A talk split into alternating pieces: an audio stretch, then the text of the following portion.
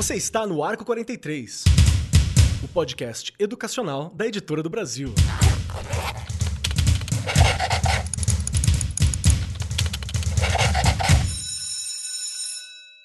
Saudações, saudações para você, meu querido ouvinte, minha querida professora, meu querido professor, você profissional da educação que está aqui acompanhando a gente. Sejam bem-vindos ao nosso Arco 43 podcast. E hoje o nosso papo é sobre aquele momento que todo mundo gosta o aluno gosta, o estudante gosta, eu gosto, o professor gosta, o diretor gosta, todo mundo gosta desse momento mágico, esse momento incrível que nos acompanha ao longo da vida. Eu tô aqui, né, anos, às vezes estou fazendo uma coisa fora de escola, mas dá aquela pausinha, aquele respiro, eu falo, gente, recreio, vamos lá. Esse é o nosso papo hoje. Vamos falar da hora do recreio, esse espaço-tempo incrível e maravilhoso que a gente tem.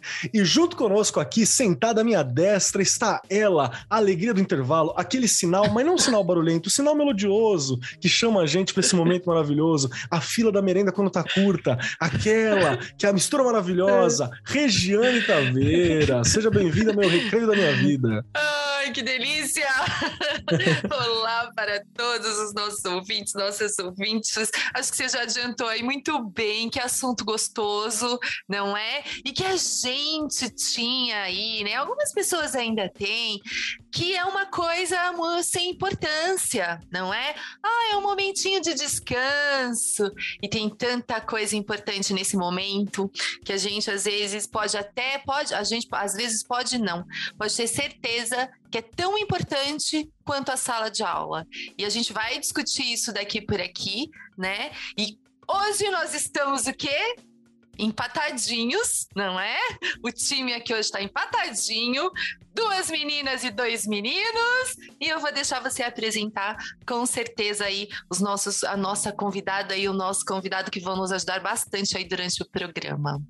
Com certeza, muito obrigado, Rei. Vamos lá, porque hoje nós estamos aqui com pessoas de alto garbo e elegância, pessoas incríveis, cuja profissão, né, cujo o, o nome aqui, o alter ego, é, é, algo maravilhoso. Vocês vão entender por quê. Porque sentado conosco nessa mesa virtual aqui está Janaína Melques, que é a palhaça sureca. Espero ter falado certo, hein? Que é mestre em educação, especialista em educação física escolar, tem graduação em pedagogia educação física também, uma formação artística pela Escola Livre de Circo de Santos, além de atuar como professor de educação física na rede municipal de Santos. E é docente também do curso de pedagogia da Universidade Metropolitana, tudo ali em Santos. Seja bem-vinda, Janaína. E como você tá? Tá pronta para esse nosso bate-papo? Eu estou prontíssima, já trouxe todos os meus brinquedos, minha água, meu lanche para estar nesse recreio com vocês. A gente faz ele na forma e no conteúdo, né? Ele é um tempo e um espaço. E estou feliz porque é a primeira vez que eu sou chamada para falar do recreio, porque me chamam para falar de outras coisas, mais do recreio, né? Que é tão legal de falar. Eu não sou chamada, então eu agradeço e também por incluir Sureca na minha jornada acadêmica, né? Ela também faz parte da minha profissão e se eu estou aqui hoje é também por muito trabalho dela. Muito obrigada. Eu que agradeço muitíssimo. Vai ser, vai ser incrível, tenho certeza. Já estamos aqui animando esse nosso intervalo. Hoje não é uma aula, né? Hoje a gente está no intervalo mesmo. E junto com a gente está aqui também o Tiago Aquino, que é o palhaço Paçoca, que também é educador, graduado em educação física, especialista em educação física escolar, membro do Laboratório de Estudos do Lazer também, lá pela Unesp do Rio Claro. Seja bem-vindo, Tiago. Como é que você tá, meu querido? Tá ah, pronto para o nosso bate-papo?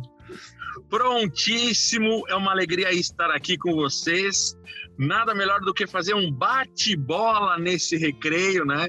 E com certeza nesse momento social, antropológico que é o recreio escolar, Gratidão aí pelo convite.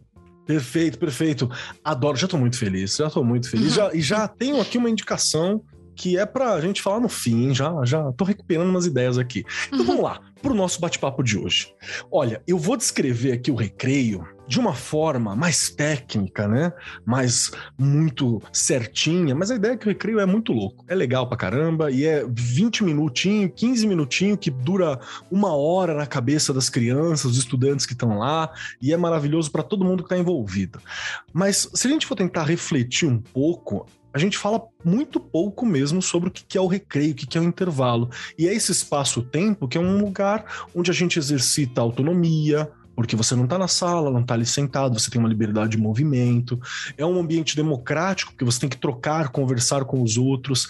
É um período de socialização que eu acho muito curto, podia ser um pouquinho maior, na verdade, com brincadeiras e com formações de vínculos ali, aonde você vê o, o, o estudante num habitat natural e sendo ele mesmo, né? Sem a, a, as, as restrições que a sala de aula acaba por colocar e que é parte do projeto da sala de aula também, ensinar algumas restrições, alguns controles físicos, né? Você ter um, um, controle sobre o momento que você vai no banheiro, a hora que você tem que estudar, então faz parte dessa, dessa organização do corpo também. E vamos pensar justamente sobre como que é organizado, né, a hora do recreio, o que, que é isso, como é que a gente pensa, questão de segurança, a gente vai falar um pouco sobre esse momento incrível. E eu quero já começar falando uma coisa aqui. Para mim, quando eu fui pro ensino, pro ensino médio, eu falava recreio e sempre tinha algum amigo que falava assim: não é recreio, é intervalo. Você tá na quinta série. Eu falava, pô, mas eu falei recreio a vida inteira, né? E não, não, é intervalo. Então, Regiane Taveira, Ai, recreio ou intervalo? Como é que é recreio? Porque você, você tá sempre com fundamental 1 ali, né? Com a galera do 1 e do 2. A gente sempre falou recreio, né? E assim, é uma questão de nomenclatura mesmo. Se falava muito antigamente no intervalo, aquele intervalo de uma disciplina para outra, o momento da troca de professor de sala de aula. Aí era aquele pequeno intervalo, não é? Aí com o tempo, né, os, os adolescentes ali começaram com essa história de intervalo, de intervalo. E aí é a mesma coisa, gente. Vamos, vamos, né? É a mesma coisa. Intervalo, né? Se você pensar um pouquinho ali, é o que eu disse. No, na questão de olhar para os intervalos das disciplinas, era o que a gente usava mesmo, né? Então, o intervalo entre uma disciplina e outra. Mas durante o recreio, que é esse espaço que você denominou aí muito bem, se a gente falar intervalo ou falar recreio, a proposta e o significado dele tem que ser o mesmo, né? Se você está usando para este momento, que é esse que você colocou muito bem, que está na lei, não é? Tá lá na LDB 15 a 20 minutos, ele faz parte aí da proposta pedagógica da escola. Inclusive, né, ele tem que estar no, proje no projeto político pedagógico da escola. Né? Para quem não sabe, ele tem que ser planejado, organizado. E você acho que destacou aí muito bem é, essa questão de ser Pode ser livre, pode ser dirigido, mas eu acho que dá para você mesclar muito bem e dá para você ter uma proposta de trabalho, né, durante o recreio que vai fazer com certeza que esta criança, como você colocou muito bem, desenvolva o que? Autonomia. Sim. É um momento que ele vai poder ali, você vai perceber que ele consegue resolver conflitos, não é? Mas também um momento de grande observação. A gente observa muito durante os recreios crianças que estão mais distantes, que não se envolvem, os que se envolvem demais, que a gente tem aqueles, né? Que a gente fala, vou tirar seu recreio, mas ó, já avisando aqui na lei, hein? Tá lá no ECA, não tira não. Não pode. Não pode, não é? Mas eu não sei aí se nossos convidados vão dizer que é diferente essa questão de intervalo e de recreio, voltando aí à sua resposta, é a história que a gente tem aí da educação é essa, não é? Intervalo usava-se assim ali entre as disciplinas e aí com o passar do tempo os que se denominam adultos começaram a falar que era o intervalo recreio para mudar o nome. Eu sempre falei recreio também era zoada. Eu acho o recreio mais legal. O intervalo parece que é só uma pausa. Recreio não, é um momento, né? Uma hora que tem um momento. Mas, mas, vamos lá. Janaína, Janaína, intervalo ou recreio, Janaína? Vamos decidir isso aqui agora. Vamos começar então fazendo uma pesquisa rápida no dicionário. No dicionário Manda. a gente vai encontrar recreio como aquilo que serve para distrair, brincadeira, divertimento. Local próprio para se recriar ou tempo concedido às crianças para brincar. E o intervalo seria um espaço que separa dois pontos dois objetos, dois elementos. E aí, quando a gente já olha o dicionário, já tem uma dica dessa diferença entre recreio e intervalo. E aí, eu, Janaína, né, que tenho pesquisado recreio nos últimos anos, posso dizer que eu acho que tem relação muito com a comunidade.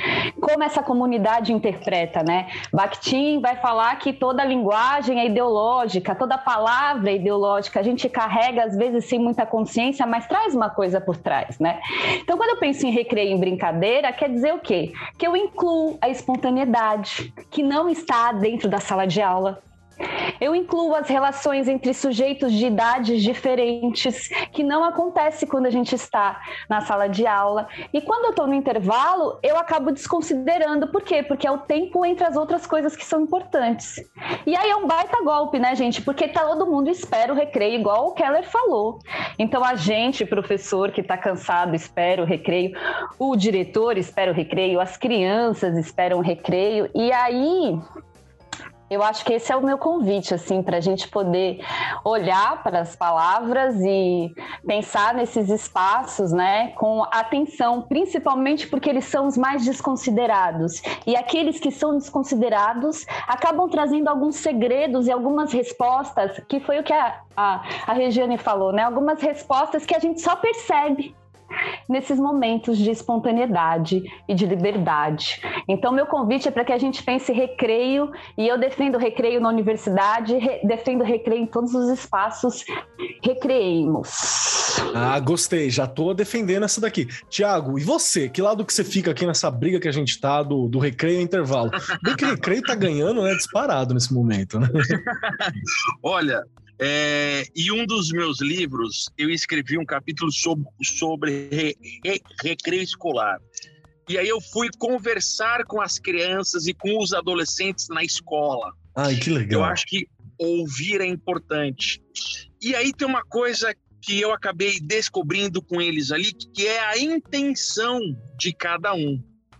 Então, quando a gente fala recreio, é esse mundo lúdico, contemplativo, ativo da diversão, da socialização, dos momentos impares, isso é maravilhoso, né? Nós somos seres sociais, e, e, então estar em grupo, né, com diferentes faixas etárias faz muito sentido. Agora, também tem uma outra intenção que os adolescentes ou pré-adolescentes ali com 11, 12 anos, é, o que, que eles mencionaram para mim? Que é a ideia de que o, esse recreio ele é um intervalo entre as ações mais escolares. Ou seja, ou seja, a intenção dele de descanso também é importante. Né? Porque se nós olharmos ali a tríade né, de Dumas Edier, que é descansar, divertir e desenvolver, talvez um adolescente pode utilizar e deve o recreio como um intervalo, como um descanso. Eu acho que isso é muito legal, né? Também, também pensando na ideia de que esse recreio, esse momento, né, ele é capaz de, de regenerar a nossa alma para um bem-estar e, e, e para uma ação futura. E aí, como é muito subjetivo isso, cada criança, cada adolescente, né, ressignifica esse espaço. Perfeito, perfeito, perfeito. Olha que reflexão muito louca que já dá uma, um baita de um papo aqui. O que nós estamos falando, né, o que a Janaína falou, o que o Thiago falou, o que a Rê puxou aqui também logo no começo, já mostra o quanto a gente tem que refletir, por exemplo, quem é o público que a tua escola atinge, o que, que você quer com o momento do recreio. Às vezes, realmente, se for uma escola que cobra muito vestibular, né, que tem aquele espaço, é importante você garantir que seja um espaço para descanso, talvez. Se for uma escola que a galera tem muita energia, né, um fundamental, então é um momento para você fazer talvez atividades direcionadas, recreativas mesmo, né? Do tipo que eu vou dar uma cansada, ou que eu vou exercitar o corpo de outra forma. Então tem realmente todo um pensamento para a gente fazer sobre isso, né? Olha, olha que papo legal. Eu quero, eu quero já puxar uma, uma outra questão antes da gente continuar. Que o caso do professor. Professor também adora o momento do, do recreio, do intervalo ali, porque é o momento que você vai lá, toma aquele cafezinho, né? Que sempre tem um cafezinho pra você ficar dar uma conversinha, trocar um papo, dar uma regenerada pra gente ir pro próximo momento. Então toma um café, o meu café é sempre com leite, porque só café já tava acabando comigo. Então você tem esse, esse momento desse espaço que é muito parecido, inclusive, às vezes, com o que a gente faz aqui no Ar 43. Durante o momento da pandemia, né, que tá, ainda está acontecendo, né? Você aí, 2035, que já acabou, aquele abraço. Né? A gente que ainda está no momento aqui, meio que achamos que, que acabou, estamos com medo de voltar, acabar, acabar, não acabou mesmo, mas estamos aí.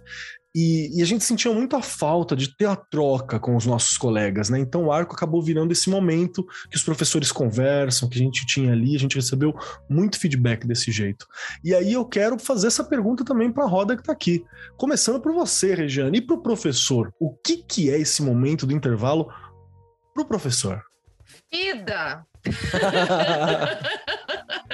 Gente, não dá pra mentir, né? Quando dá aquele sinal, o que, que você pensa? Ai, meu Deus, meu café, não é? Meu lanchinho.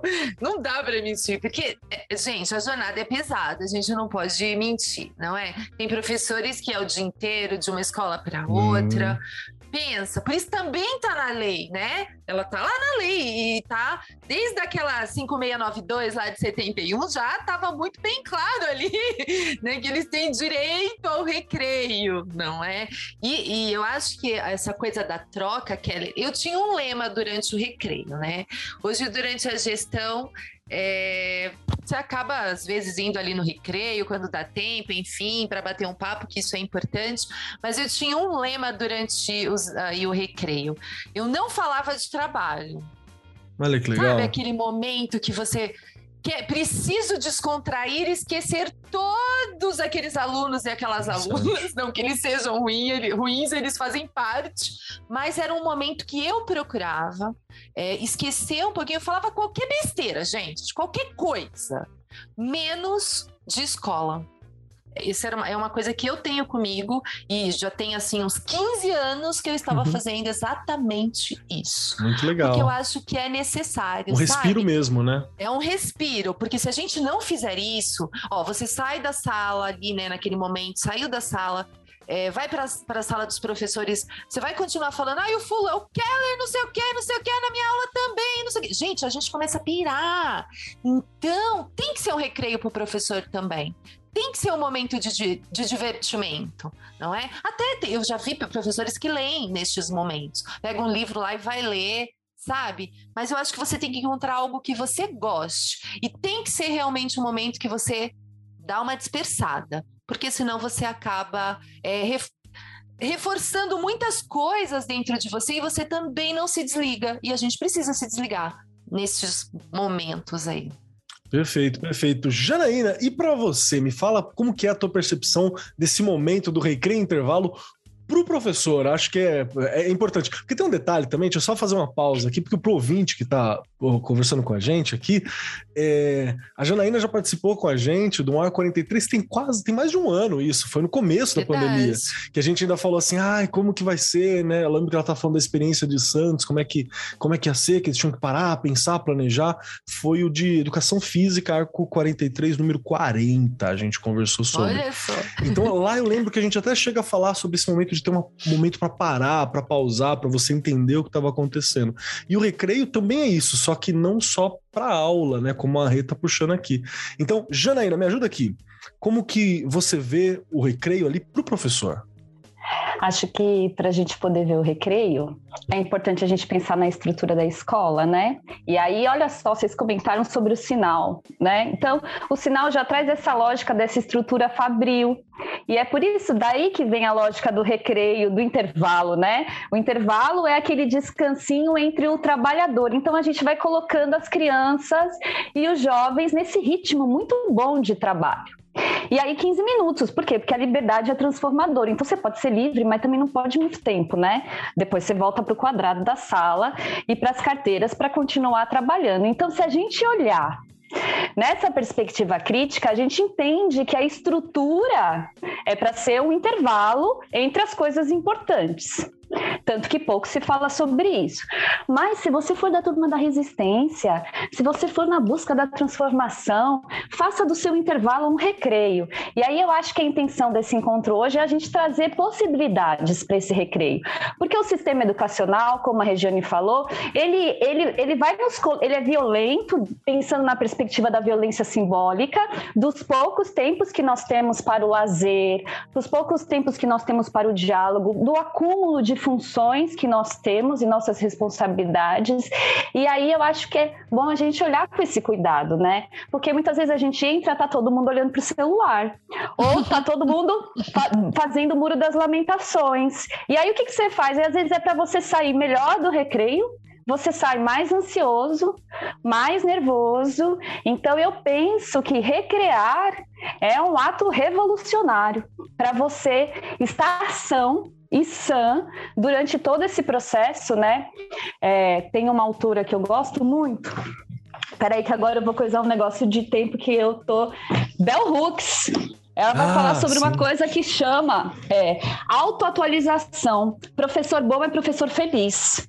Então, se você está brigando com um aluno, se você está dizendo vários nãos para ele e não pensando em outras possibilidades para além do não corre, não vai fazer isso, não faz aquilo, senta, não pode brincar, não pode subir, você também não está bem.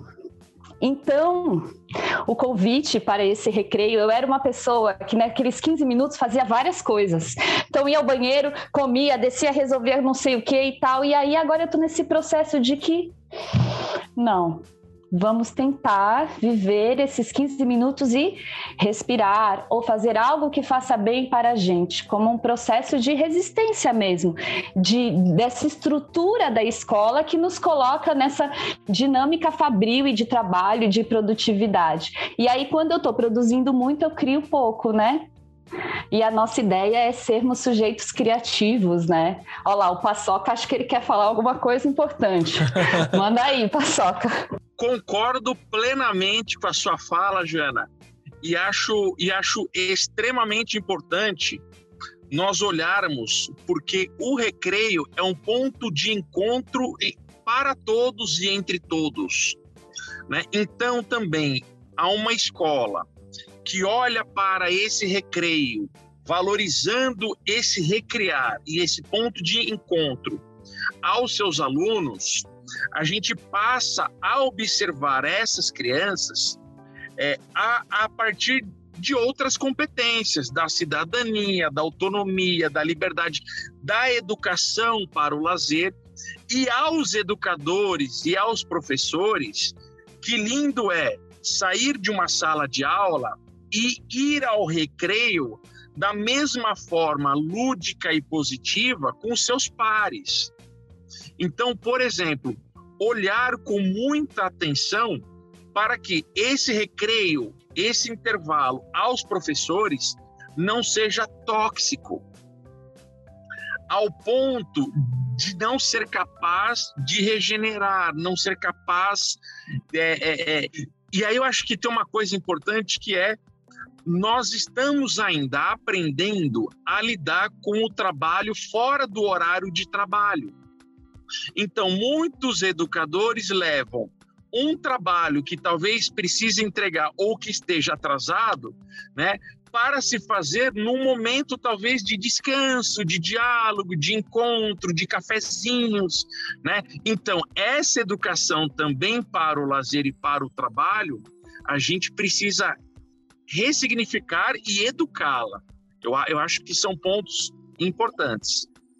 E é, e é uma questão de saúde mesmo, né? A longo prazo, assim, porque senão, é. gente, a gente quebra Sim. no meio, né? A gente racha.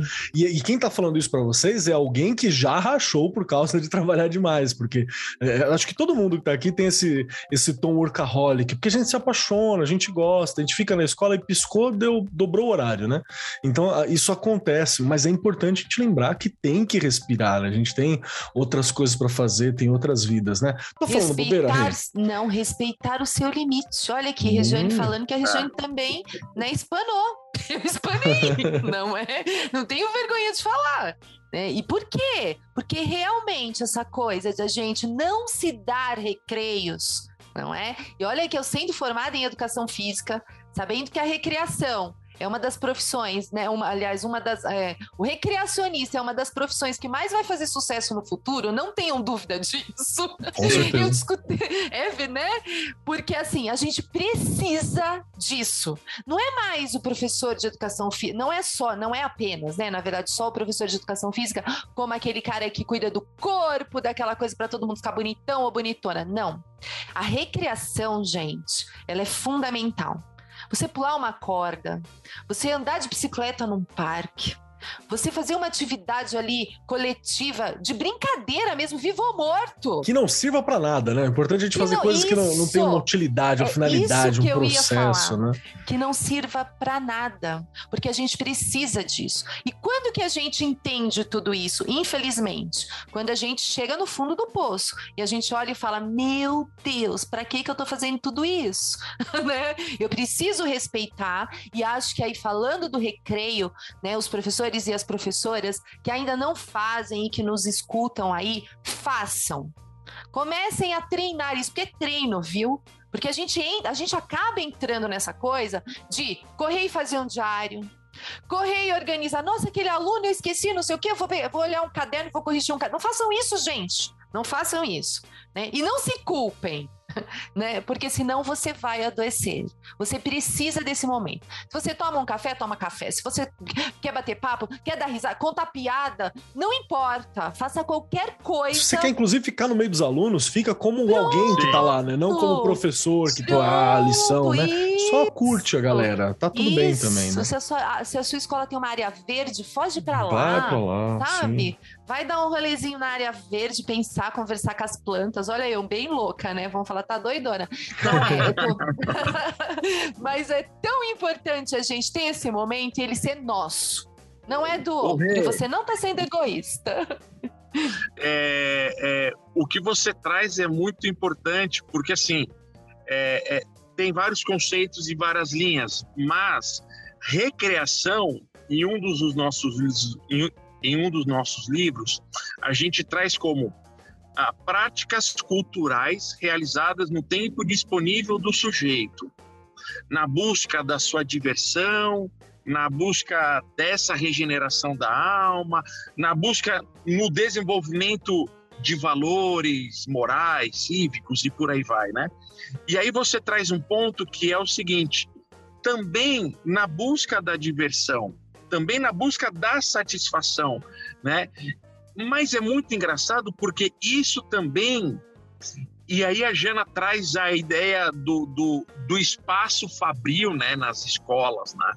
Então, assim, hoje, hoje, século 21, é, é, é muito difícil da gente, eu pelo menos, aceitar a dicotomia lazer e trabalho muito distante.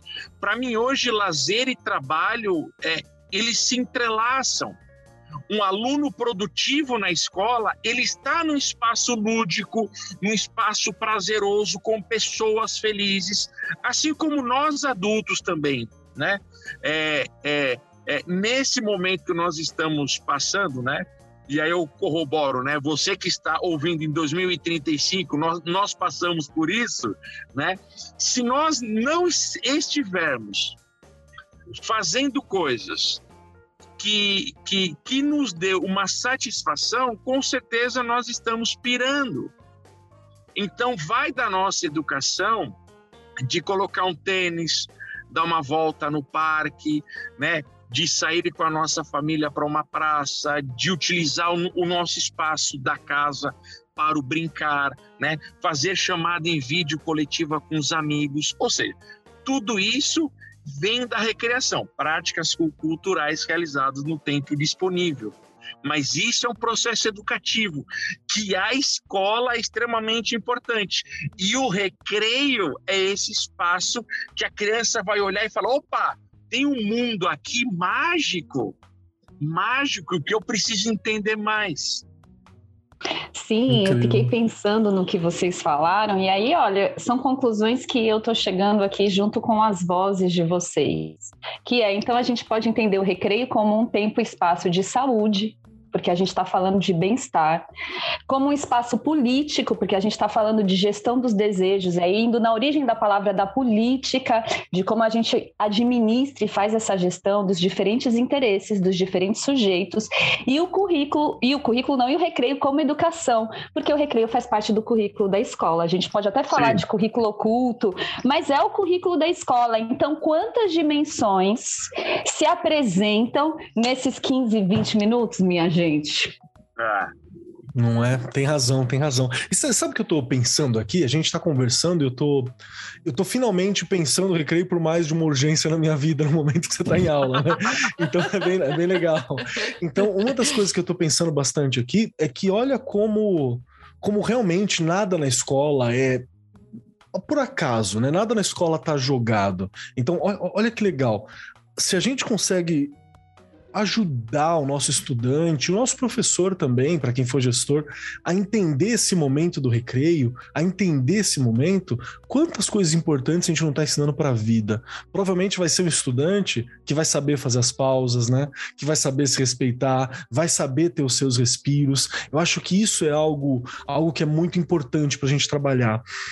E, e eu acho que é algo muito importante também agora que a gente está aqui, estamos né, em 2021, em novembro de 2021, esse programa deve sair no início de dezembro, eu acho, a gente está aqui no fim, de, no fim de novembro, e as escolas estão se abrindo em vários locais do Brasil, né? Então a gente ainda está entendendo o que, que foi o impacto né, dos dois anos de processo pandêmico que a gente teve, assim. E, e, e, muita coisa do recreio não existia da mesma forma, porque você estava em casa, né? Os estudantes estavam em casa, a interação deles era só por WhatsApp. Então, até quando voltou, eu vi eles tentando entender o que estava acontecendo, né? Você estava lá no intervalo, uns olhavam pro outro, o que a gente faz agora? A gente come, a gente conversa, né? O que, que a gente faz nesse momento? Eu acho que também era legal a gente dar uma refletida sobre o impacto que deve ter sido isso nesse processo. Hey, o que, que você acha de como a gente estava encarando esse intervalo? Intervalo, esse recreio, por causa da pandemia. Porque a gente que é professor não tinha, né? A gente não entendia não. Quando, quando, começava a trabalhar, quando acabava o trabalho, era uma coisa que a gente não compreendia. Não, entre, uma, entre uma aula e outra tinha uma série da Netflix, o que não sei lá o que quer dizer, a gente ficava perdidaço, né? Ah, o cansaço era tanto que eu dormia, gente. Tudo quanto é filme, eu começava a assistir, eu dormia, minha filha brigando, mãe, acorda, não tinha como acordar. O cansaço era, né, extremo. Mas eu acho, Keller, acho não, né? Eles não tinham mais esse contato. Então, é, claro que a criança, o adolescente, ele, ele, ele dividiu o espaço dele, ele conseguiu dividir, na verdade, o tempo dele em casa melhor que a gente. Tenho certeza disso tá? Foi maravilhoso. O que eu escuto é: nossa, mas eu assisti a sessão da tarde, nossa, de manhã eu assistia, não sei o quê, era o horário de aula. Então, né, eles conseguiam ali mesclar as coisas, enfim. A gente que não consegue por excesso de trabalho e por querer tudo certinho não é? E a gente também, é o que eu falo, a gente vinha num ritmo, a criança ela já tem aquele ritmo de parar e brincar, né? Muito difícil uma criança não ter um momento que ela pare para brincar. O que eu vejo agora, né? Assim, olhando para o recreio, é, eles já estão de novo voltando ao. Sim, a capacidade deles de, de, se remontar e reentender é muito rápida, né? Gente, é muito rápido. E aí, é aquela coisa, né? Tudo bem, há um distanciamento, há uma coisa, mas eu vejo lá no recreio, eles estão pulando corda, né? Eles têm corda ali durante o recreio, eles já estão brincando, já estão. É, é diferente, eles estão retomando. Há muitas coisas que foram perdidas? Claro que há. Mas eu acho que eles vão retomar mais rápido do que a, até do que a gente. Eu não sei se vocês sentiram, mas eu senti que quando eu vi, né, me vi na escola de novo, a gente fica até meio assim de conversar, né? Você não sabe se você é, você quer abraçar, porque a vontade é abraçar todo mundo. E aí você não pode. E você fica naquela coisa, não é? É estranho, mas é o que eu acho que você colocou muito bem. Eu acho que a criança e o adolescente ele retoma mais rápido não é? E porque também em casa, contudo, ele tinha esses momentos de lazer, de recreação, ele não deixou de fazer isso. Sim. Nós adultos deixamos, mas eu acho que as crianças e os adolescentes não. E, e para você, Janaína, como é que você entende os impactos que esse momento, talvez pandêmico, né, que esse momento pandêmico teve na gente, professor, e também nos nossos estudantes ali? É, acho que primeiro deixar né, estabelecido que é um recorte. a minha fala, porque é um recorte uhum. de uma realidade específica, de um Perfeito. contexto específico da escola que eu estou atuando, que é pública, de ensino fundamental 1, integral e que tem um bom espaço físico. E aí, o que, que eu percebo? Eu percebo que as crianças estão muito felizes muito felizes Sim. e a, a, alegria delas. Então esse é o primeiro ponto, assim. E aí eu acho que é isso. E acho que eles conseguem, né, gente? Crianças são criadoras de cultura. Então eles conseguem criar novos acordos e novos espaços com as novas demandas. Então é, eu vejo eles brincando muito, entendo que a questão protocolo e espontaneidade da brincadeira é um desafio.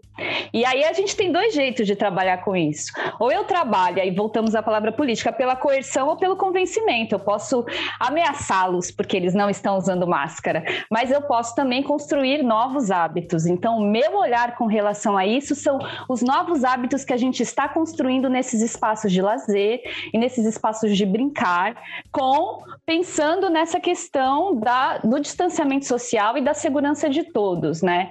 E aí a gente vai criando algumas estratégias. Então, por exemplo, uma delas é como gritar com a máscara. Né? Porque se a galera fica de máscara, aí eles estão assim, né?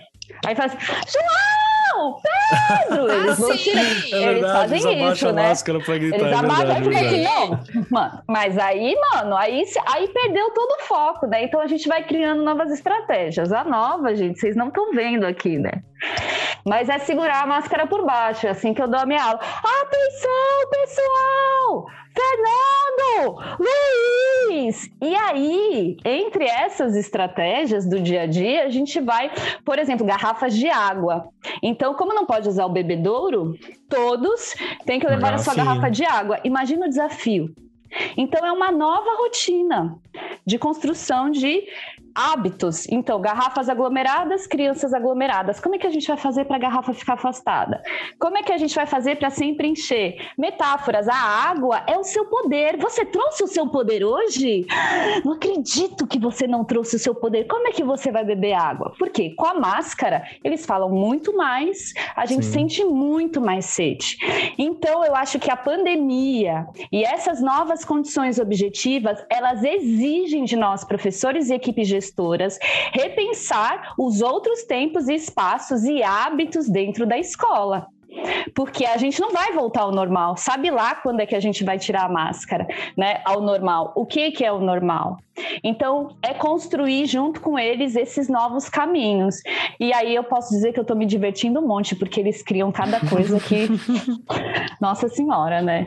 É verdade, é verdade. Para você, Thiago, como é que está sendo? Eu acho que tem um ponto importante que é, é, o que me faz falta hoje, eu quero amanhã. Então, as crianças sentiram muita falta das outras crianças, né? Muita, muita. Então, o recreio sendo esse ponto de encontro, eu vejo pela minha filha, que aliás, nessa data de gravação, está fazendo quatro anos de idade ah, hoje. Parabéns! É o nome dela? Parabéns! É, Maria Flor aí. Parabéns, Maria! Aí. Tem um ponto importante que é, que é exatamente esse encontro, né? É, um outro ponto que eu acho que, que a pandemia nos traz é a necessidade dos pais, da direção, da gestão, dos professores, de todos, de olhar para a escola além dos conteúdos, como espaço de convivência eu acho que isso é importante também, né? Porque justamente a gente viu que, que além dos conteúdos, a escola fez e faz muita, muita falta nesses encontros. Então, então, é uma nova organização social lá no recreio, lá na escola, tudo bem, a gente já sabe. Por exemplo, a gente tem observado muito que o recreio, é, como é um espaço mais espontâneo, pode ter alguns educadores nos grupos ouvir e dar voz às crianças e adolescentes é importante nesse momento. É, é, est estamos criando projetos culturais nos intervalos, nos recreios. Então, eu acho que é, é o que, que a pandemia trouxe? É a gente olhar para esse recreio, para essa escola, além dos seus conteúdos. Boa. Eu acho que isso é extremamente importante. Boa, boa. Gostei, gostei bastante. Perfeito. Porque realmente eu acho que eu acho que tem muita coisa aqui que a gente pode agregar, a gente pode pensar, sabe, para a nossa prática de aula, independente do local em que a gente esteja, né? Eu adorei, adorei essa fala. Pode puxar, Tiago. Ô, ô, Marcos, eu tô num, num, num é, pensando aqui, né? Porque é, a, quando você vai visitar uma escola como pai, agora falando como pai, né?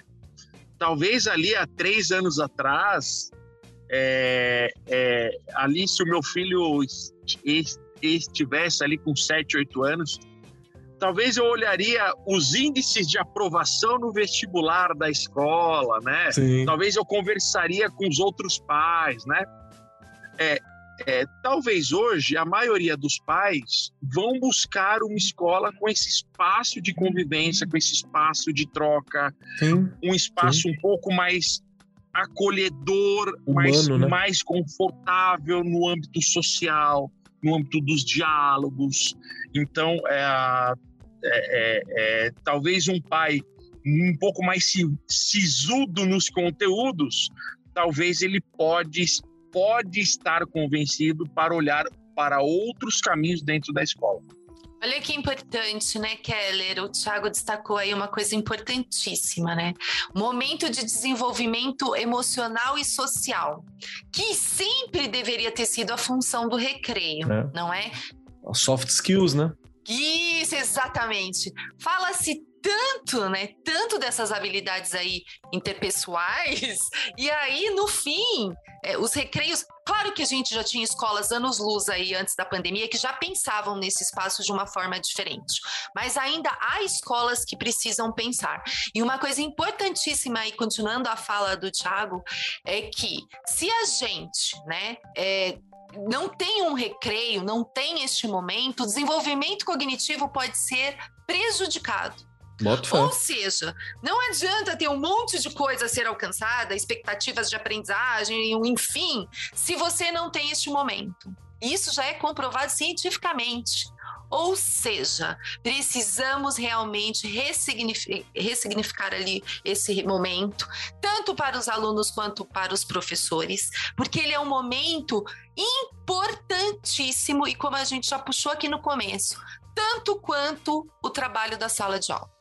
Quando a gente defende um recreio mais livre, né, com brincadeira, com possibilidade dos estudantes se encontrarem e se sentirem, serem, né, se expressarem, é muito fácil alguém vir e falar assim: ah, mas cadê a disciplina? Né? Cadê a organização? né? A gente tem que lembrar: criança é criança e a gente tem, como educadores, a gente tem que defender o direito delas de serem criança pelo máximo de tempo possível que elas puderem ter, que normalmente é o período que a gente está dentro da escola, né? Às vezes, ela só tem a escola para ser criança sai dali, tem que trabalhar, tem que cuidar de um mais novo, tem outras coisas para fazer, Verdade. estuda às vezes o dobro dentro de casa, porque tem essa cobrança, e não tô julgando o que, que tá certo e o que tá errado, mas é para garantir que a gente tenha o espaço para que isso ocorra, para que ela seja uma criança.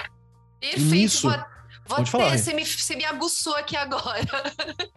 né? Lembrando que justamente lá no ECA tá o direito à liberdade dessa criança de fazer, né? De ter estes momentos, não é? uhum. é? E no 18 tá dizendo que quem tem que zelar somos nós. É, exatamente. então, tá ali. A gente esquece disso muitas vezes, né? E, né? e também vou lembrar que não é um, um, recreio assim, uma escola que defende esse direito, ela não é excludente de uma escola que tenha uma disciplina como norte. Porque, na verdade, a gente tem que lembrar que disciplina também é liberdade, né? Você saber falar não, você saber os momentos, você Sim. entender o momento que você tem que centrar, o momento que você tem que estudar. Eu, eu, quando eu estava muito ativo no teatro, eu lembro que sempre tinha alguém que falava assim: ah, mas teatro é, é liberdade, né? É se expressar, né? Falei, é, mas a maioria do tempo é você ler um texto, é você se organizando, é você repetindo mil vezes a mesma cena, é você errando, é você conversando, é você corrigindo os outros. O nível de disciplina para você trabalhar com teatro e com arte é um ponto assustador, assim. Mas você consegue criar por isso, porque você tem sempre aquela parte técnica, aquela puxada.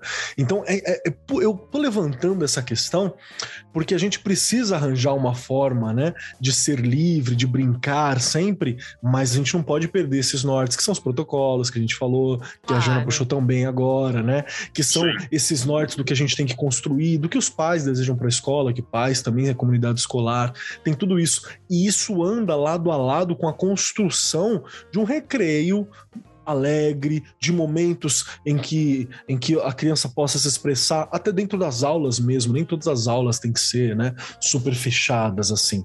Então, essas questões são questões importantes da gente estar tá levantando e da gente estar tá discutindo. Eu tô, tô falando bobeira? Janaína, tô falando bobeira? Me diz, não, se tiver, já me corrige. Não, tocou muito a sua fala sobre a questão da disciplina, porque aí me vem à mente essa questão da autonomia, que é algo que é muito falado, que é muito bonito de se ver, só que aí a pessoa fala assim: ah, eu dei autonomia, mas autonomia não se dá, gente, autonomia se conquista. se deu tá errado, né? Se deu não é autonomia. Né? Se deu tá errado, porque ela se conquista por meio do trabalho e da disciplina.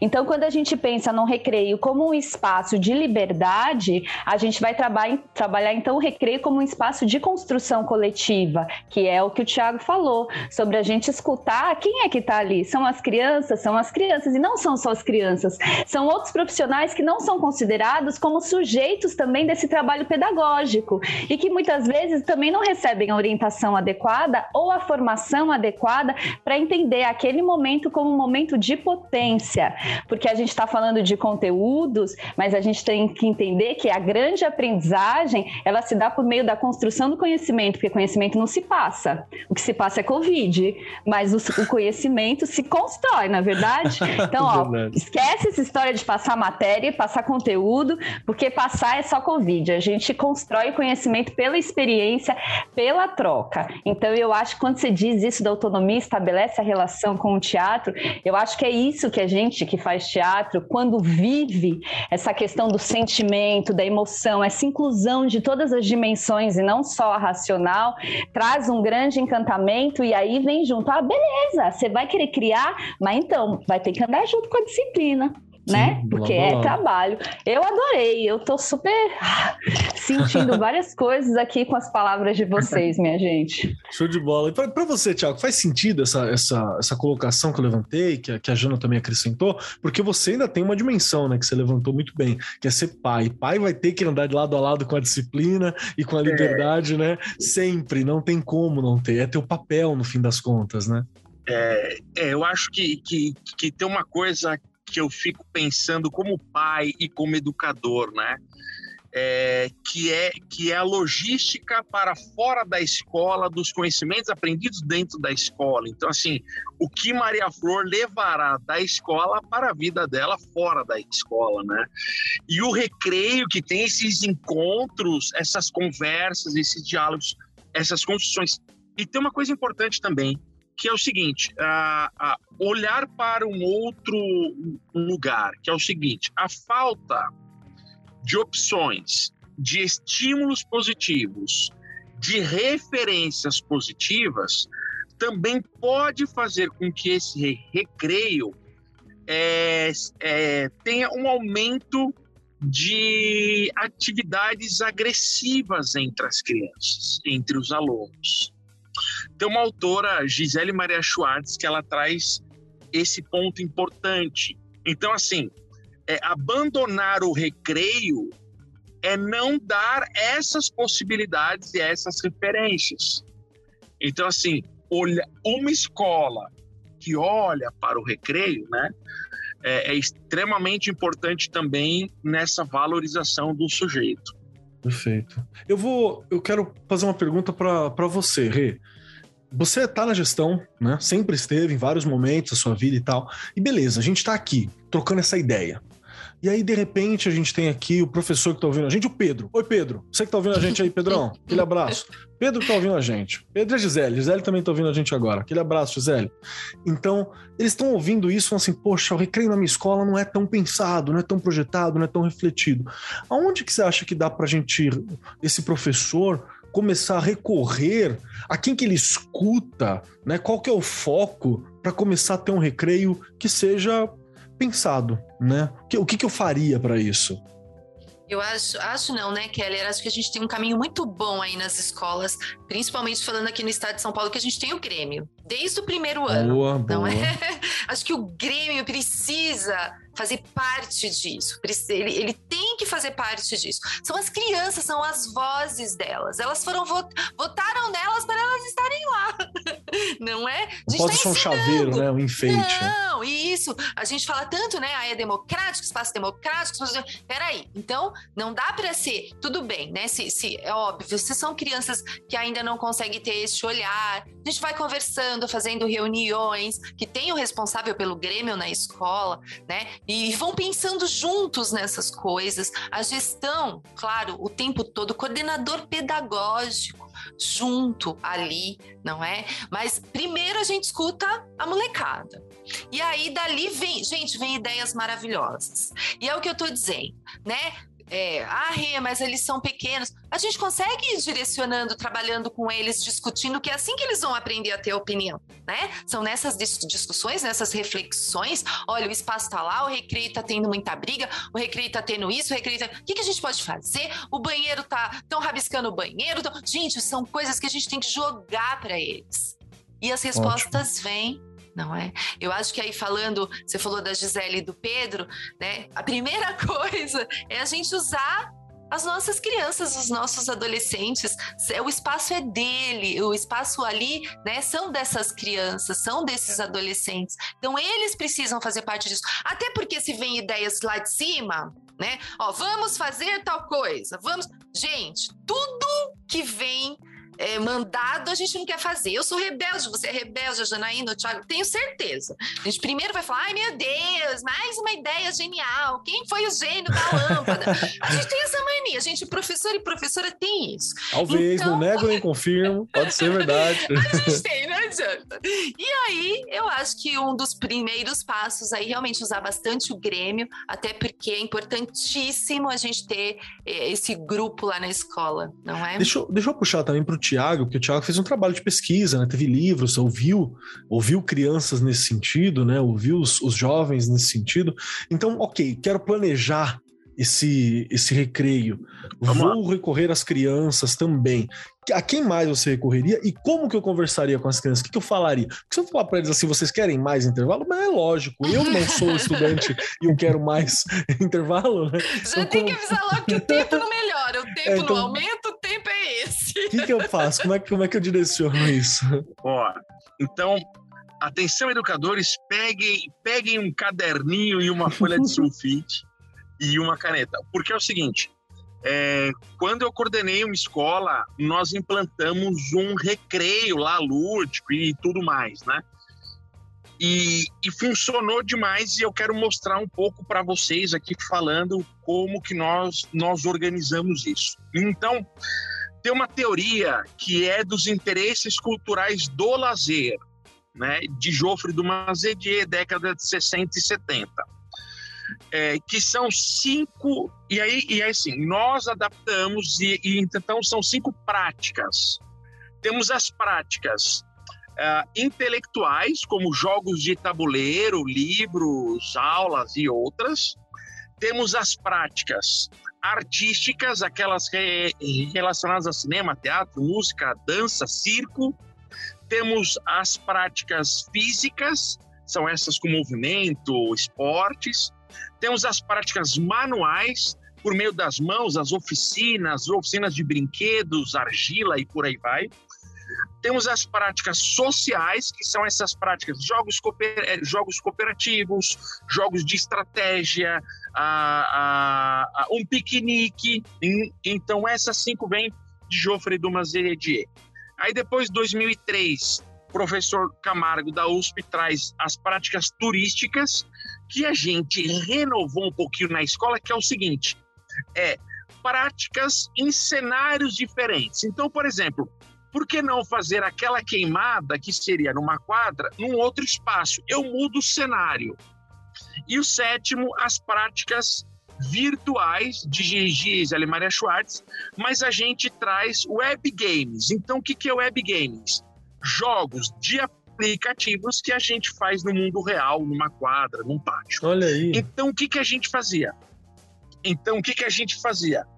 É, nós montamos um calendário de práticas culturais no recreio escolar, junto com as crianças. Então, por exemplo, todo recreio escolar tínhamos três opções de práticas culturais. E o mais interessante é ficava ali num, espaço livros, no outro espaço ali alguns instrumentos, no outro espaço aqui é, materiais para se fazer o origami, né? E é muito interessante porque, num primeiro momento, tinha que ter um educador ali incentivando a prática. Mas depois que eles perceberam as nossas boas intenções, eles nos cobravam, né? Cadê as outras práticas? Então veja, prim primeira coisa que a gente fez, nós, nós analisamos junto com eles os espaços. Depois, montamos um calendário com as atividades propostas. E aí tem uma coisa importante: o que se é o que é criado junto tem um poder de pertencimento e de cuidado maior pelas crianças e pelos adolescentes. E isso foi algo absurdamente lindo de se ver. Depois, a organização do espaço. Então, a criança passa a olhar para o espaço escolar diferente. E aí tem uma coisa importante: registro das atividades. Então, no final do ano, o que, que a gente fazia? Nós, nós montamos um livro com os registros das atividades. Então, veja só, cada vez mais a gente olha para esse espaço como um espaço é, que ele é sistematizado e olha que interessante. E aquela criança que, que não queria participar também está tudo bem, porque o descansar, a autonomia, né, a opção de fazer ou não é da criança. Agora, é, é, para passar a bola para vocês, é, é, eu escrevi um negócio assim, ó, um acompanhamento do recreio. Então, assim, como se fosse um checklist, né? O que, que eu fazia todos os, os dias? Primeiro, acompanhar o cronograma das atividades, todo dia. Depois, a execução do projeto diário. Depois, é, olhar os espaços. Depois, sistematizar os materiais das atividades. E o quarto, estimular a participação. Então, são, são quatro pontos importantes. E aí, toda semana, o que, que nós fazíamos? É, olhávamos para os equipamentos e os materiais, avaliava o que foi e revisava a semana seguinte. Criamos, então, diretório, diálogos, reuniões, né? Mas o recreio fez com que esse movimento é, pudesse ser fosse levado para outras áreas da escola. Show. E isso é importante também. Ficou vivo, né? Dinâmico. Né? Então, assim, para nós foi uma experiência muito incrível nessas práticas culturais nos recreios escolares. Adorei, adorei mesmo. Acho que a gente tem uma ideia que, mesmo que, sei lá, na, na escola do, da Gisele e do Pedro, tá aqui com a gente, ouvindo a gente, não der para aplicar 100%, você pode ter, sei lá, uma sexta-feira para isso, né? Uma quinta-feira onde você faz. Tá tudo bem, acho que já dá para começar. Eu quero ouvir também da Janaína como é que funciona e também tem um detalhe que eu quero acrescentar, Janaína. Além de ouvir o teu parecer, que você tá numa escola integral, não é? Então, como que é o recreio? É só 15 minutos também de recreio? Como é que é que funciona isso? Quais são as reflexões que vocês têm para deixar esse recreio mais vivo, mais livre, participativo? O que, que você planeja? Bem, primeiro eu quero comentar que a fala do Tiago mexeu com a PEB1 dentro de mim, e aí eu já pensei nas modalidades organizativas e já falei assim: olha só, ele está escrevendo um projeto pedagógico, vamos fazer aí, minha gente, né? né? Então, tá prontinho. E aí, é, eu, você foi falando isso, e aí eu lembrei do, da LDB, me inspirada em Regiane, que vai trazendo todos os artigos aqui pra gente gente, né? Que a educação ela é inspirada nos princípios de liberdade, nos ideais de solidariedade, tem por finalidade o pleno desenvolvimento do educando, seu preparo para o exercício da cidadania. Meu primeiro lugar para a gente poder pensar dentro dos espaços escolares para o exercício da cidadania é o espaço do recreio. Então, assim, olha só, não é mais uma função, é a gente pensar em práticas pedagógicas que tenham sentido para as crianças e que transformem a nossa realidade. Né? E aí, a partir daí, a gente pode pensar em vários conteúdos, né?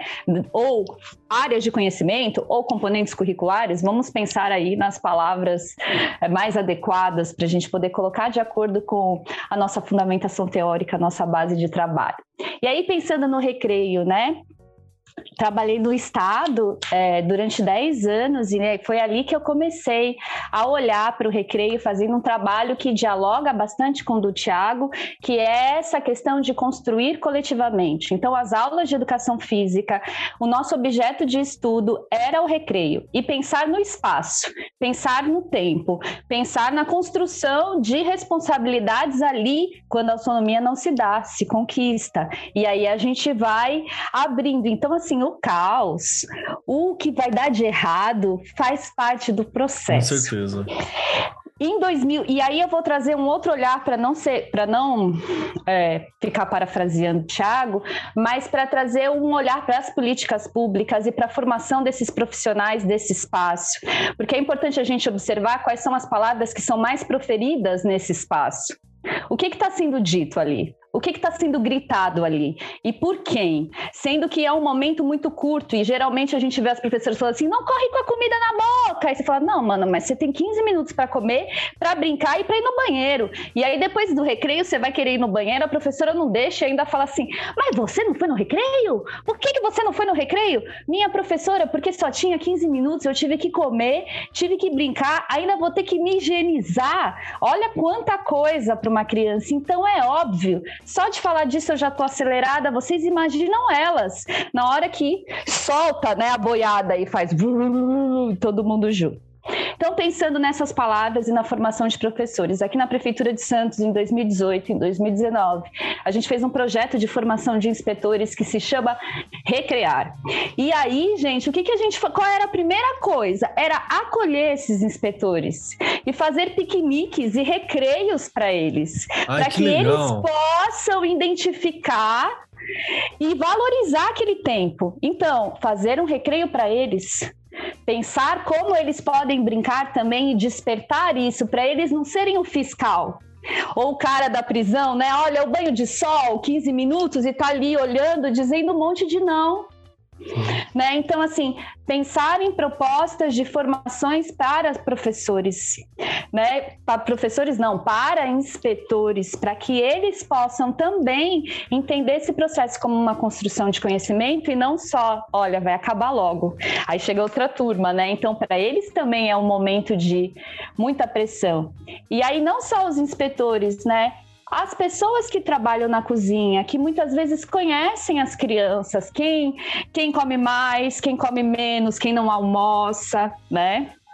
E aí, com relação à sua pergunta sobre educação integral, nós temos no horário da manhã a escola chamada regular, e aí ali eles têm um intervalo de 15 minutos, e à tarde eles têm as oficinas, né? Então são uhum. jogos, brincadeiras, lutas, é, artes, e aí ali eles têm outro recreio de 15 minutos, e nós temos três refeições na escola. Então as crianças ficam ali o dia inteiro com indicações de troca de oito máscaras por dia. Nossa. E aí a gente pode fazer um podcast só sobre as máscaras e as crianças. Acho que ia ser legal, hein? Nossa, que bacana ver isso, viu? Muito legal, Jana, muito legal. E, mas sabe por que, que eu, tô, eu, tô aqui, eu tô aqui refletindo também? Eu não sei se eu respondi a sua pergunta, né? Não, respondeu como é que funciona as diferenças. Não, para mim tá tudo, tudo perfeito. Mas eu fico aqui refletindo, né, nesse processo todo que a gente tem, como há espaço para a gente pensar né? Como que funciona o recreio e como às vezes nem todo mundo está alinhado, né? Dentro da escola, porque a escola é viva, né? Eu, estou trabalhando no, no, estado como professor e também como ProTec, que é um cargo que está cuidando de questões técnicas e tecnológicas na escola atualmente, né? Orientando a compra, orientando montagem, ensinando o professor a utilizar e tal. Então eu ando pela escola. Todo lugar que eu vou tá acontecendo alguma coisa, sabe? Não tem um lugar da escola que você fala assim, nossa, este canto está um, re... um jardim zen de paz e repouso. Não, todo lugar tá acontecendo alguma Ainda coisa, né? bem. Isso é a escola, é isso é a escola. Então a gente às vezes tem um alinhamento 100%, eu sei que é difícil, mas a gente precisa focar né, nesse alinhamento de todo mundo Precisa. entender o que é o recreio, entender o que é o intervalo. E também uma reflexão importante que eu vou puxar aqui, e eu quero também ouvir o parecer da Rê sobre tudo isso, acho que é muito importante, porque a Rê agora também está atuando na gestão, né? Porque, bom, Estamos no Brasil, né? A gente passou por um momento de crise econômica muito forte, ainda estamos passando, não sabemos quando que acaba. E uma coisa que eu percebi ali de olho, não foi uma pesquisa, né? Foi a minha, a minha percepção, que aumentou muito a fila da merenda nas escolas públicas Uhum. e periféricas É. que eu trabalho, né? Então tá acontecendo, por exemplo, do, de o estudante pegar o prato da merenda e acabou os 15 minutos, porque ele passou 15 minutos em Na uma fila, aguardando para comer. E assim, a- a- você, se a gente estiver bem, você fala assim: ah, passei 10 minutos na fila, tenho 5 minutos, ok, vou sair e vou conversar porque eu vou. Mas, para muitas pessoas, na situação que a gente tem hoje, aquele prato de comida ele é crucial Sim. no dia da pessoa, Sim. né? Então, que olhar que a gente tem que ter para esse momento, que eu gostaria de dizer que é um caso isolado da minha escola.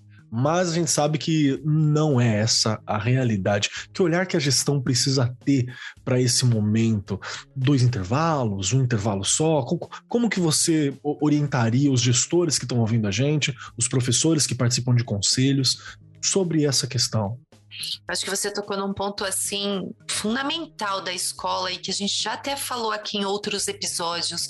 Cada escola tem uma realidade e a gente precisa pensar no que a minha escola precisa naquele momento. No seu caso, e vejo também já em outras escolas, não é? É um momento que não vai dar tempo mesmo daquela criança comer. Então, primeiro que a gente tem que pensar ali, tem o funcionário para colocar mais gente por lá para dar conta disso? É possível, não é? Tira o meu, vou tirar da secretaria, vou tirar. Olha, professor, professora que pode me ajudar, a gente está com um problema assim, a gente precisa atender, a gente sabe que pode ser a única refeição, aliás, a gente sabe que é muitas vezes a única refeição dele ali no dia, então a gente vai pôr mais mão de obra para servir. É possível fazer isso. Divide ali os caldeirões, e vai colocando que aí dá para você ir fazendo pessoas mexendo, né, para manipular aquilo e aí eles poderem comer. Eu não sei se lá na sua escola eles estão sendo servidos, ainda não tá ficando exposto, né? Porque tem aquelas bancadas Sim, não, eles- ainda não tá. Ainda não. Que seria ia, ia aumentar até a fila, eu acho. Ia dar mais problema ainda. Mas eu acho que dá para pensar nessa questão do pessoal. Se eu não tenho o número de funcionários, que a gente sabe muito bem algumas realidades aí, o que, que eu faço? Eu mudo sim. Eu quebro o intervalo, gente. Eu vou fazer o quê? Quebro o recreio. Eu aumento, eu divido essas turmas. Se eu tô vendo que aquele recreio tá muito cheio, eu já divido isso. Né? Ah, mas vai dar um problema lá na aula de química, o professor vai ter que pegar ou deixar um pouquinho antes e pegar um pouquinho depois do recreio. Acontece muito isso, né? De, de quebrar a aula. Não tem problema. É um momento diferente. Não é o novo normal? Então, no novo normal, eu tenho que ver qual é a necessidade da minha escola naquele momento e repensar este momento e fazer com que ele realmente aconteça e de uma forma, é, da melhor forma, vamos dizer assim. Porque não dá para né, ele comer correndo, ele não ter tempo de ir ao banheiro. É, que loucura é essa? Então, pensar que dá para quebrar ali, aumentar mesmo, quebrar as turmas, não é? Isso é possível de fazer. Quebra as turmas. Ao invés de dois, tenho três recreios. Ao invés de quatro, de, de, de três, tenho quatro. Ai, Rejane, mas vai ficar uma loucura. Neste momento, tudo tá uma loucura ainda. E a gente tem que ir tentando adaptar da melhor forma e pensando em quem? No aluno e na aluna, não tem jeito. Perfeito. Assim todo mundo come, todo mundo respira, todo mundo descansa, Sim. todo mundo conversa, né? Acho que esse que é o ideal. Que é importante a gente trazer essas discussões. E eu devo dizer, inclusive, que já estamos batendo horário. Estamos gravando a uma hora e 25 minutos. Inclusive, caso Boa. vocês não tenham percebido. Voa. Exatamente. Já estamos Não. batendo nosso limite de horário. E falamos bem, eu adorei esse programa. Porque olha só, a gente conversou do quão vital é, né, lidar com o recreio. E de várias formas. Recreio é vida na ação, recreio é vida na interação, recreio é vida na alimentação. Então a gente Sim. tem que levantar essas questões, né? E para caminhar para o nosso fim aqui, eu preciso dizer o seguinte: vocês, vocês que estão ouvindo a gente e as pessoas lindas, garbosas e maravilhosas que estão aqui nessa mesa também, esse não é um assunto que se encerra aqui. A gente ainda tem muita coisa que a gente pode discutir sobre recreio, que a gente pode discutir sobre as máscaras e os alunos, né? que é uma questão importante, e vários outros pontos que nós levantamos aqui. Então é importante ainda que esse papo continue num outro momento. E o que eu quero dizer é que vocês que estão aqui com a gente hoje, Janaína já sabe, mas o Thiago talvez ainda não, que para poder sair desse ambiente virtual que a gente tem aqui e você ir trabalhar, recrear, ou seja lá o que você vai fazer nesta sexta-feira, porque o nosso ouvinte sabe que ele ouve na quarta, mas nós gravamos na sexta, tem três questões para serem respondidas por todos os participantes. Thiago está me olhando com uma cara de desconfiado, falou: Meu Deus, e agora? Vou ficar nesse carro preso aqui o final de semana. que é o seguinte seguinte, exatamente. A punição é ficar preso aqui no ambiente online o fim de semana inteiro. Olha só. O bom é que não é fim de semana prolongado dessa vez. Já pensou três dias assim, guardado? Que difícil. Que as questões são as seguintes. A primeira, se você gostou do programa. A segunda, como que a gente sabe mais sobre você e sobre o seu trabalho? Como é que a gente acha você? E a terceira questão, que não é uma questão, é uma indicação. Um pedacinho seu, um pedacinho da sua ideia, um pedacinho da sua fala aqui hoje, que possa ser ecoado nos corações e mentes dos nossos queridos ouvintes. E a primeira de todas, que é para dar tempo para a galera pensar, Regiane Taveira, minha querida Regiane que está aqui com a gente, meu horário do recreio, minha parceira já há muito tempo sentada nessa mesa já real, Verdade. virtual, de tudo que quanto é jeito. não é? Diz para mim, Rê, você gostou do programa? Como que eu te acho e o que você vai deixar pra gente ao longo da semana? Olha, vamos lá. E olha, de, devido à sua fala, eu não vou resistir. Olha, foi, se não fosse o podcast, o Arco 43, nessa pandemia, as coisas teriam sido muito pior. Eu Exato, só né? tenho né? que agradecer quantas conversas, quantas pessoas, não é? A gente, a gente, nós somos privilegiados. A gente tem que agradecer sempre. Com Muita certeza. gratidão. E a todos os envolvidos aqui, né, no, no, nos nossos episódios que também estiveram aí nos bastidores, mas que são fundamentais para que tudo aconteça. Eu adorei né? Já, um monte de ideias na cabeça, já estudando essa pauta aí durante essa semana, eu já tive tantas ideias. Se eu conseguir pôr tudo em prática, nossa, vai ter que ter um programa só para falar do que a gente fez depois desse programa. Vamos lá. Eu tô no, no Facebook, no Instagram e aqui no Arco 43 com vocês toda semana. E no que você falou, Keller, você fez até mudar o que eu ia falar aqui no final, no fim, você acredita? Eu, eu pensei e falei, não, é, tinha pensado em algumas coisas, em indicar algumas coisas. Uma coisa eu vou indicar assim, que tem um curta, um curta bem engraçadinho, feito por crianças, que chama O Fim do, o Fim do Recreio. É, e eles brigam porque vem um decreto e eles encontram lá uma câmera no, no almoxerifado e eles vão lá e, enfim, e eles filmam e brigam para não ter, não acabar o recreio. É muito divertido, é de 2016 e assim, feito pelas crianças e uma forma da gente se divertir pensando nesse momento e mostrar e, e a partir deles, né? de quem é a peça-chave ali das crianças. Então fica aí a dica, chama O Fim do Recreio, é um curta mesmo. E para a gente pensar aí, já deixando para o ano que vem, então eu mudei, é o que eu falei, eu mudei um pouquinho aqui, os gestores, toda a turma da escola aí, é, revisitar o projeto político-pedagógico, ver o que a gente teve nesse nesse momento que é obrigatório aí, né, a ser presencial. Então, quais foram as dificuldades, o que foi positivo, o que foi negativo, e a gente ressignificar esse espaço, é, nesse momento do recreio, de uma forma que a gente atenda os nossos alunos e as nossas alunas, pensando que a gente sabe, pensando já é, realmente na identidade na necessidade da minha escola. Então, acho que a gente tem aí pouco, pouco tempo de aula, né, para terminar 2021. 2022 dá para pensar em, em, muitas coisas e uma delas acho que é isso que você falou, olhar para a necessidade da minha escola. O que que a gente precisa fazer para melhorar esse espaço? Perfeito, perfeito. Rê, muito obrigado de novo pelas reflexões, muito obrigado pelo teu tempo, por estar aqui conversando com a gente. Acho que você sempre traz muitos olhares que são necessários e que às vezes a gente, como professor, não tem, porque você tem aquele olhar da gestão também, né? Aquele olhar de que o papel precisa ser coerente com a escola, aquele olhar de que a gente tem que ser coerente com o papel, de que a gente tem toda uma organização e tem uma, uma, uma ordem por trás que é tão importante, que às vezes foge mesmo da gente que está no dia a dia da sala de aula, né? E esses seus anos de experiência acaba ajudando ajudando bastante. Muito obrigado, Rê, de verdade. Eu.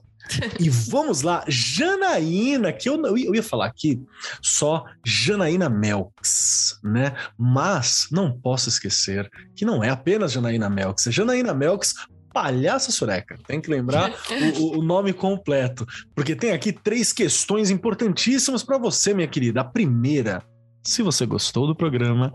A segunda questão de hoje, como a gente encontra você, como a gente sabe mais do seu trabalho. E a terceira questão, que não é uma questão, é que pedacinho da Janaína você vai deixar ecoando ao longo da semana com os nossos ouvintes. Ah, eu fiquei muito feliz e sou muito grata por poder falar sobre isso, exatamente porque entre tantas questões ditas como urgentes, o recreio acaba sendo deixado de lado. E aí, quando eu escuto vocês e os olhares de vocês, eu aprendo. E aí, espero que todo mundo que esteja ouvindo aprenda também, né? Ser professor é estar aprendendo o tempo todo. Então, quando a gente assume isso, outro olhar se transforma para nossa jornada. Como me encontrar? Eu estou no Instagram, Janaína Melques, M-E-L-Q-U-E-S. Eu também tenho um podcast que se chama Proficast, que aí eu uso para poder fazer é, aulas da, das licenciaturas. Então, tem bastante questões aí sobre educação infantil, ensino fundamental, teorias, e aí um diálogo bem humorado sobre a pedagogia e as licenciaturas. E o que eu posso deixar um pouco de mim, assim, eu vou usar minha. Vou parafrasear Frida Kahlo. Onde não puderes brincar, não te demores. Com certeza. Muito bom, muito bom. Jana, muito obrigado. Obrigado de novo pela sua presença. Obrigado por esse olhar. Obrigado por essa animação. É um olhar que às vezes a gente, a gente perde no dia a dia, né? De, ah, tô cansado, aula. Foi um ano pesado, né? A gente tem um período que foi bem pesado e é sempre muito bacana conversar contigo que você traz essa, essa vivacidade, esse olhar. Então, muito obrigado, viu? De verdade. E vamos lá, Tiago Aquino, que eu não vou chamar só de Tiago Aquino, uhum. né? O Tiago Aquino, palhaço paçoca. Tiago Aquino, meu querido, três questões para você, para você poder cestar aí. Primeira delas, se você gostou do programa e o que você achou do programa. Segunda, como que eu te encontro, como é que eu encontro seu trabalho, como é que a gente sabe mais de você nesse mundo online, se é que você quer ser encontrado, tem essa também, né? e a terceira questão, uma dica, um conselho, uma frase, uma indicação, um pedacinho do Tiago para ficar aí ecoando com os nossos ouvintes ao longo da semana. Eu amei estar com vocês. Que coisa maravilhosa! Olha, é... o que nos faz bem queremos sempre, né? Então é uma honra estar aqui com vocês. É para as pessoas. Eu estou à frente junto com alguns amigos da Brincadeiras e Jogos no Instagram. Nós temos no Facebook e no Instagram juntos um milhão de seguidores, então todo dia lá tem conteúdo, a, a, a live conteúdo, tem muitas coisas legais. Eu sou autor também de 60 livros em educação e educação física. E, então lá também a gente encontra os links. O meu Instagram pessoal, Thiago Paçoca. Então é o Thiago Paçoca e Brincadeiras e Jogos, que são os nossos dois canais principais aí. É... O que eu posso deixar um pouco nós lançamos um livro chamado Músicas para Brincar. E aí o Cristiano dos Santos compôs 50 novas músicas para brincar. E aí entramos em estúdio e eu queria recitar ou, ou talvez cantar um trechinho dessa nova música que é eu vim aqui para te ver e o meu sorriso hoje eu quero te entregar. Vou te abraçar apertadinho te dar um tchau e encontrar com seu vizinho. Então é isso, né? Que a gente possa abraçar, que a gente possa cada vez mais. Nossa, que maravilhoso, maravilhoso. Você sabe que me deu saudade das músicas de cantiga que a gente brincava cantando, Sim. né? Pulando corda. Ah, então, é. que maravilha, que maravilha lembrar disso. Tiago, muito obrigado. Obrigado por essa alegria, obrigado por esse olhar, obrigado por compartilhar uma experiência Gratidão. tão incrível como foi esse projeto pronto, como a Janaína falou, que você acabou entregando aqui pra gente. Agradeço muito e aguardo um próximo encontro de todos nós para conversarmos mais sobre brincar, sobre recriar, que eu acho que é muito importante. Obrigado mesmo, meu querido.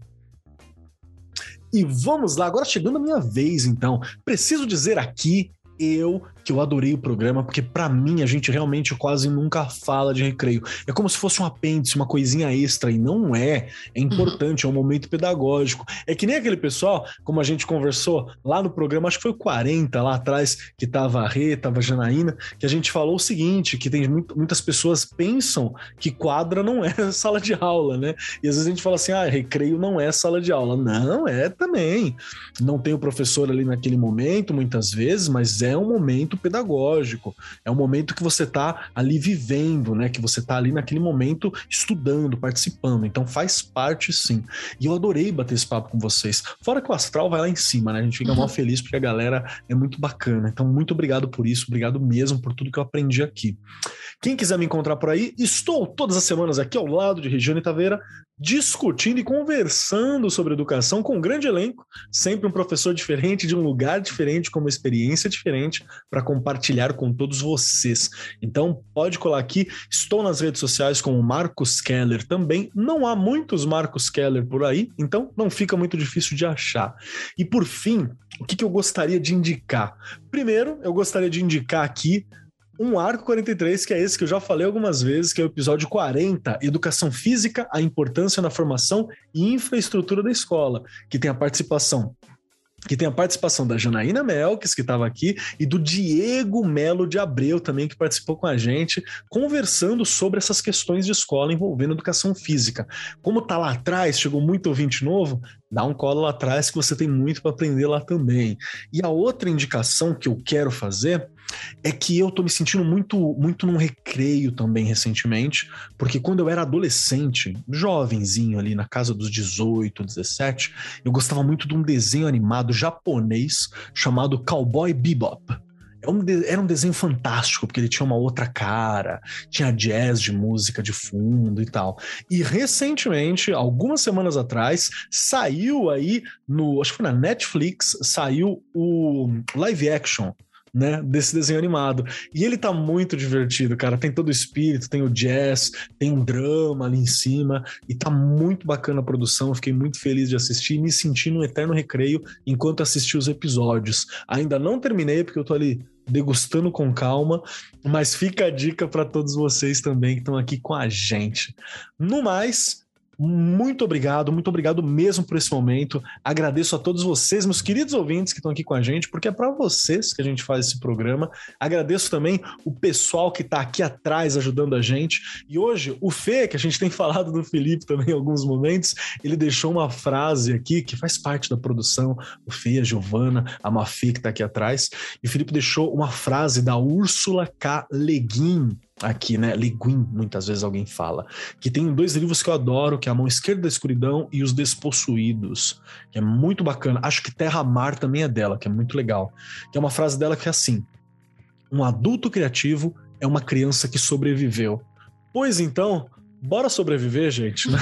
Bora sobreviver que a gente precisa mesmo. E o futuro que a gente tem que construir, ele tá aí e precisa de crianças grandes, crianças que enfrentem, crianças que façam. Que sejamos nós as crianças e que formemos também as próximas nesse sentido. No mais, eu sou Marcos Keller. Muito obrigado por tudo e até semana que vem. Este programa foi apresentado por Marcos Keller e Regiane Taveira. Gravação e edição Agência Bowie. Produzido pelo Departamento de Marketing da Editora do Brasil. Gerência de Marketing Helena Poças Leitão. Coordenação de Marketing Lívia Garcia. Siga-nos nas redes sociais: facebook.com barra Editora do Brasil, twitter.com barra Editora do Brasil, instagram.com barra Editora do Brasil underline oficial e youtube.com barra Editora do Brasil. As opiniões expressas no programa são de responsabilidade dos respectivos respectivos convidados e não expressam necessariamente a opinião da Editora do Brasil ou de seus colaboradores.